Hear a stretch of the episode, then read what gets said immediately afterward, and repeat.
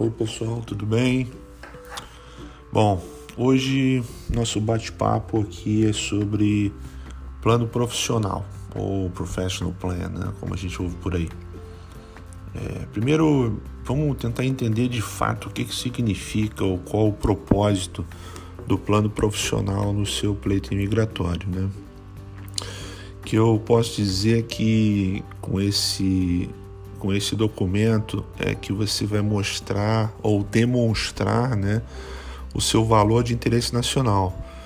Então, para demonstrar que o seu campo de atuação possui esse valor, você pode usar é, que ele melhora a economia americana, proporciona aumento de remuneração, o posto de trabalho, a, a melhor educação do país, proporciona mais acessibilidade à moradia, melhora o meio ambiente dos Estados Unidos, uh, faz os recursos serem mais produtivos, com uso mais racional de recursos naturais, serve de interesse a uma agência governamental americana, beneficia a saúde do povo americano e tem outras formas de, né? Mas essas, essas foram as que mais comuns nos meus estudos, pesquisas e até pela minha própria experiência no tema na época quando eu apliquei.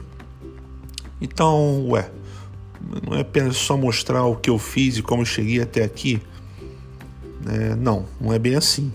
O que você fez, quem você é e por quem você for reconhecido, suas realizações vão lhe proporcionar né, a, o pleito para o EB2. Você vai se qualificar para esse visto que é a primeira etapa dessa jornada. Agora você tem que mostrar que vale a pena para o povo americano que você dispense o Labor Certification, né? que você possa ter um waiver né? ou uma renúncia na, na tradução e mostre que com um valor você vai atender a uma das condições que, que eu citei anteriormente. Né? Que você tem esse valor que vai, faça cobrir aquelas condições. É, vamos lembrar os três, os três fatores que são considerados né, para determinar se um estrangeiro vai beneficiar substancialmente os interesses nacionais dos Estados Unidos. Tá? O primeiro deles é que o esforço proposto pelo candidato tem que ter um mérito substancial e importância nacional. O segundo é que o candidato está bem posicionado para fazer avançar o empreendimento proposto. E o terceiro é que no final vai ser benéfico para os Estados Unidos dispensar as exigências de uma oferta de emprego e, portanto, de uma certificação trabalhista. Né? Então, resumidamente, é, esses são os três fatores que, que eles consideram para fazer a avaliação se você realmente tem é, é, o privilégio de receber esse waiver e ser de interesse nacional. Né? O processo de certificação de trabalho ele existe por um, por um motivo, né? ele existe para proteger os empregos e as oportunidades é, dos trabalhadores dos Estados Unidos com as mesmas qualificações mínimas que um estrangeiro em busca dessa vaga. Então, você que é o peticionário, um, empregador que pode estar te oferecendo uma vaga, né? ele, ele tem que estabelecer que o beneficiário vai servir aos interesses nacionais em um grau substancialmente maior do que um trabalhador americano disponível com as mesmas qualificações mínimas, tá? Então essa é a análise que o avaliador faz quando ele pega a sua documentação para entender é, se você tem essa, essa, vamos dizer assim, entre aspas, credencial para se qualificar para um interesse nacional. E é aí que a porca torce o rabo, né? Porque você precisa mostrar primeiro alguém que não sabe quem você é, que desconhece seu valor até aquele momento, que abriu seu pacote de documentos, que você tem um valor substancialmente maior. Lembra da palavra substancialmente maior, né? A gente vai falar disso mais à frente. É, de receber uma oportunidade de trabalho ou um negócio do que um americano compatriota. E cá entre nós, americanos são sim patriotas. Então precisa ser bem convincente, milimétrico e absurdamente certeiro no que, que você vai demonstrar aqui, né? Então, dito isso, agora já com entendimento para que serve de fato o plano profissional, é hora de desenvolver o tal documento que você vai comprovar esse valor aos Estados Unidos da América. O valor ele pode ser uma ideia, pode ser uma teoria, pode ser uma nova tecnologia, pode ser um processo revolucionário, pode ser um nicho de trabalho, pode ser uma aplicação de um novo modelo pré-existente, pode ser, enfim, tem diversas formas de desenvolver esse plano, mas primeiramente vale a pena lembrar que o plano profissional está direcionado à pessoa, ou seja, como você, como indivíduo, vai levar esse valor ao país que você quer emigrar. Então, diferente do plano de negócio, você cita aqui em primeira pessoa, né? Essa é a primeira dica. Você conta a história com base no eu, o profissional, e não com base no ele, o negócio, tá? Então vamos lá. O plano profissional que é, eu montei tinha um esqueleto básico, né? Vamos dizer assim. Vou, vou, tentar mostrar aqui com vocês o esqueleto, passar o passo a passo. Então, por favor, tomem nota, tá? É, vou tentar passar, claro, de uma forma organizada. E, mas eu, eu usei essa estrutura para não só tentar brilhar o olho do avaliador, mas também fazer uma condução sobre uma lógica de trabalho com início, meio e fim que provasse as três condições de dar azar no meu pleito, tá? O projeto era dividido em pilares. Na verdade, foram dois pilares.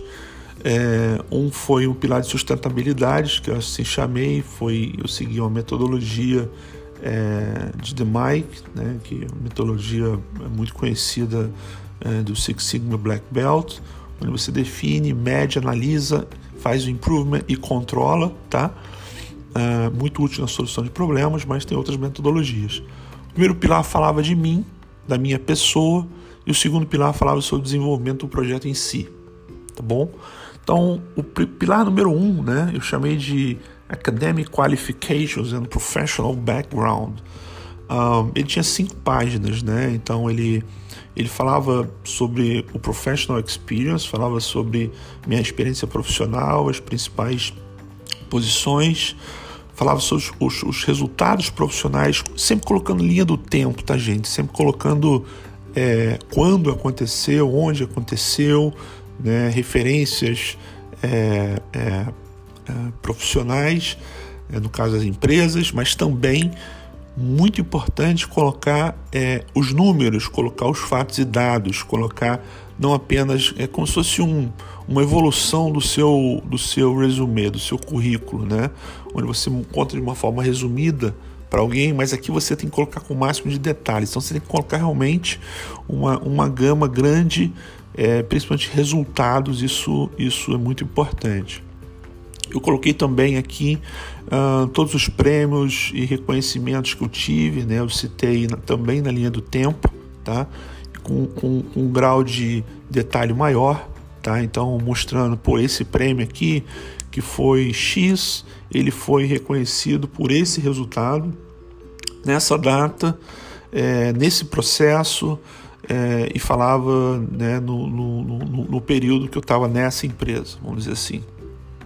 Então, nesse pilar, né, assim, que tinha cinco páginas, eu demonstrava o, o substantial merit, né, pela formação, prêmios e reconhecimento, e o well positioned pelas posições, responsabilidades e accomplishments, tá? Então, dois uh, dos três estavam aqui, né?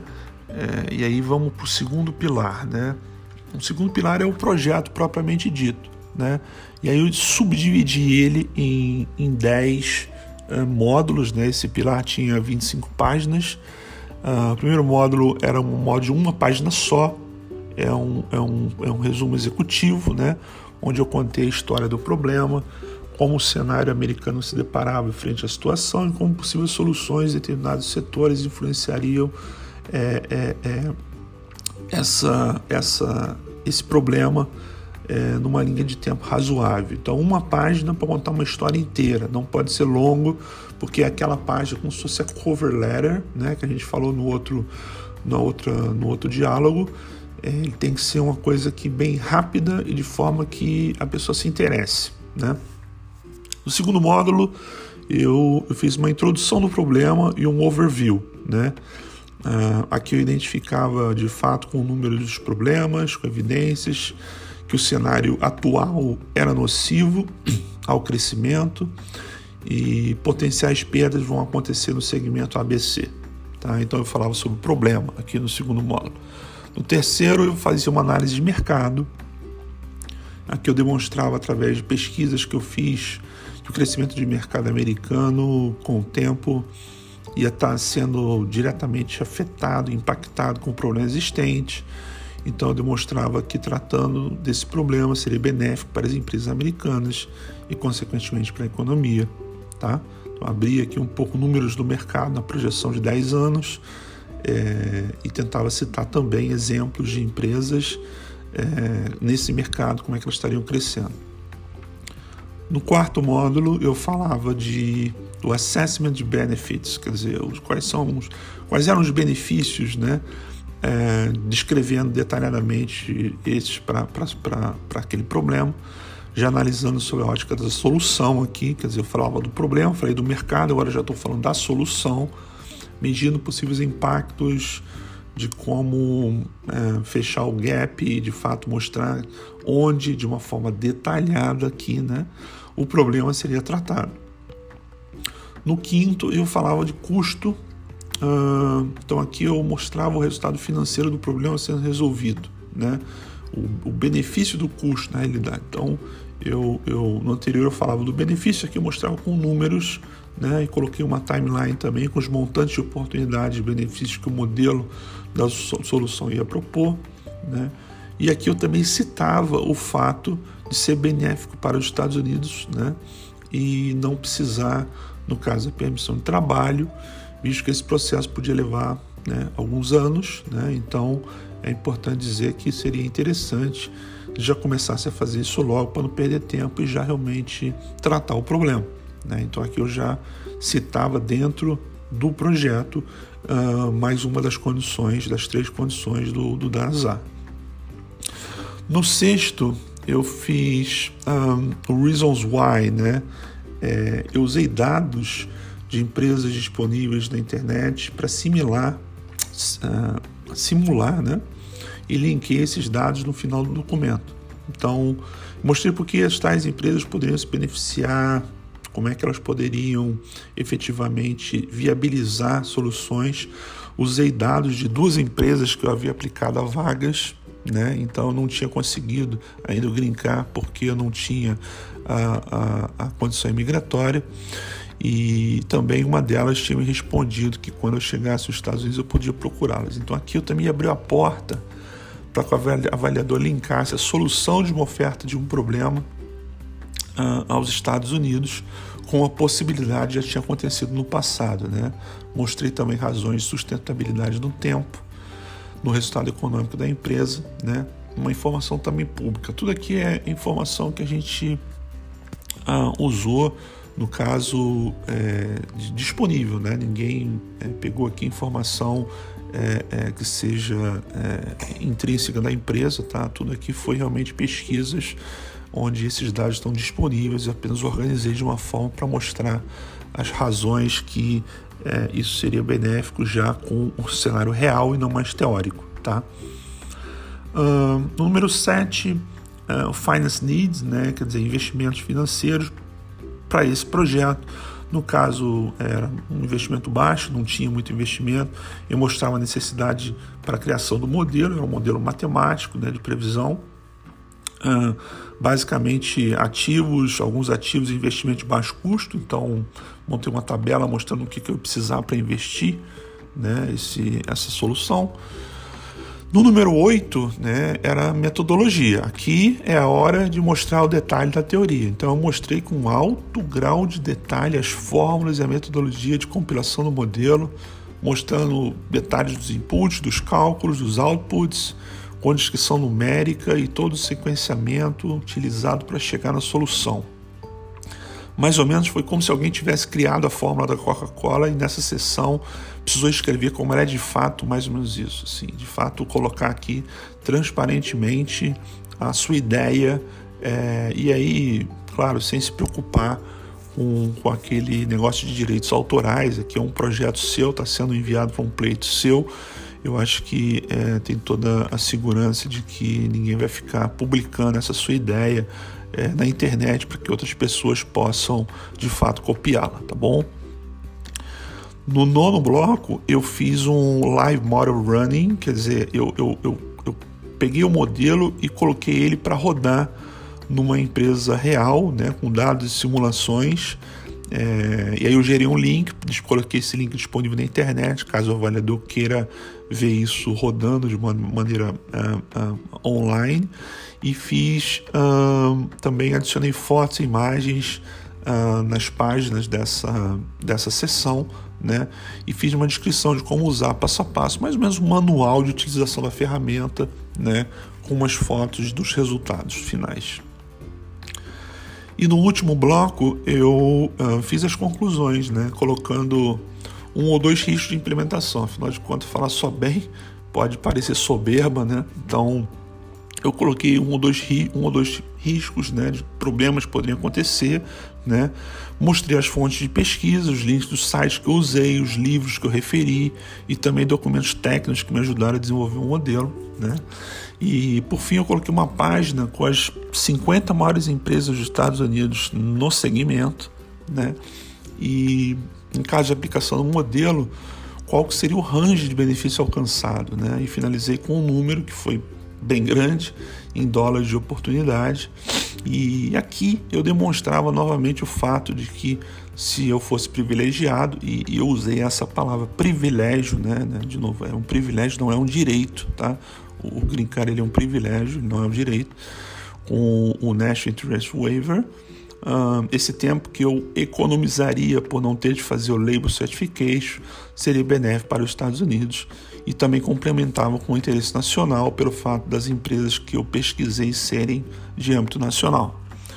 Então, uh, esse foi o professional plan que, que eu montei, né? quer dizer, tentando de novo seguir a ótica de uma ideia, com uma explicação clara e detalhada e organizada, mas citando sempre né, os, as três condições do National Interest Waiver para de forma fique claro, à medida que a pessoa for lendo, ela entenda que você está se adequando sim àquilo que foi solicitado, tá? Uh, e por fim aqui eu queria só uh, falar algumas coisas importantes sobre o Professional Plan, tá? Acho que vale a pena a gente compartilhar aqui é, alguns tópicos que eu, que eu acho são, são bem relevantes. Primeiro, quando você for criar o Professional Plan, sempre se lembra de que o avaliador não tem um conhecimento técnico da sua área de atuação. Então a forma de escrever é fundamental.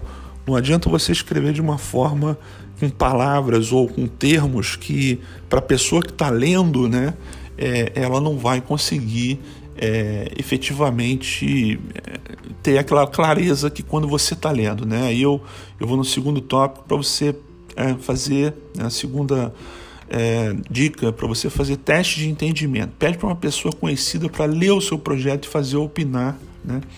É, mas não avaliar. Opina e pergunta se ficou claro, se ela entendeu o início, meio e fim, se está lógica a estrutura, se de fato é, aquilo é, ela, ela, ela conseguiu ter uma clareza do projeto ou da ideia que você está tendo, tá bom? Uh, usa imagens e gráficos para compor, mas tenta simplificar ao máximo. Não deixa o visual ser mais importante que o conteúdo, né? Se limita a página com fundo branco e no máximo uma ou duas imagens em folhas intercaladas. Não fica colocando imagem em todas as folhas, né? Eu acho que é, isso às vezes complica muito e atrapalha a leitura, né? De novo, é uma leitura, são vários documentos, a pessoa está ali, ela vai ler, ela tem que criar uma lógica na cabeça dela tá? Mas então intercala de forma que as imagens não sejam mais importantes do que efetivamente que está escrito ali. Ah, o plano profissional ele é o X da questão sobre o seu valor de interesse nacional. Tá? Então não centraliza demais em um único ponto que vai inviabilizar depois uma flexibilidade entre empregadores. Resumo, né? deixem aberto o possível que for para mostrar que a sua área de atuação não é um ponto preto em uma folha branca, mas uma folha branca com um ponto preto. Tá? Isso é importante, a percepção né, e, a, e a inteligência que você coloca esse seu, esse seu projeto de maneira que você não se trave depois dentro de uma específica condição e depois você não consiga é, ter flexibilidade para se movimentar dentro daquela tua área de atuação. E por fim, o que eu sugiro é revisa o documento inúmeras vezes, estuda bastante, porque na entrevista você pode ser questionado né, sobre, no meu caso eu fui, e você vai precisar explicar ao cônsul sobre o seu próprio projeto, suas próprias ideias, e vai ficar bem estranho você não conseguir fazer isso, né? E não esqueça que é inglês, tá bom? Então, entender e estudar, às vezes pode parecer estranho, né? você sabe que você escreveu, mas é, o tempo passa, né? Isso demora um tempinho, às vezes você não está tão preparado quanto na data que você criou, então é sempre importante você se atualizar, tá bom? Ah, gente, é isso. Eu espero que é, possa ter ajudado vocês na ideia do plano profissional. É, eu sempre recomendo a quem está aplicando é, escrever o seu próprio plano profissional, né, compor as suas ideias né, e desenvolver isso de uma maneira é, é bem clara, mas por conta própria. Isso ajuda é, não só no, no, pleito, mas ajuda também na implementação da ideia depois. Eu acho que, de fato, isso é o grande, é o grande valor de interesse nacional e, e eu, eu queria poder contribuir com vocês com essa, com essa estrutura aqui. Claro, não, não posso ficar citando efetivamente a essência da ideia, mas ah, eu acho que cada um consegue fazer adaptação àquilo que tem. E e usar isso como uma referência. De novo, não existe somente essa referência, eu não estou aqui para dizer que essa é a única solução, né? existem outras formas de fazer. Essa simplesmente foi a minha experiência e eu estou compartilhando aqui com vocês, tá bom? Uh, então, obrigado, obrigado pela, pela audição até agora e logo em breve a gente vai ter um novo episódio e vamos estar tá falando de mais outras uh, uh, importantes etapas desse processo que não é tão simples, mas que se você fizer de maneira organizada, é, de maneira clara, de maneira completa, né, é, minimizando os riscos, eu acho que tem muito mais chance de ter sucesso é, e de fato você conseguir o seu, a sua permissão de residência permanente, tá bom? Bom dia para vocês aí, obrigado, até mais.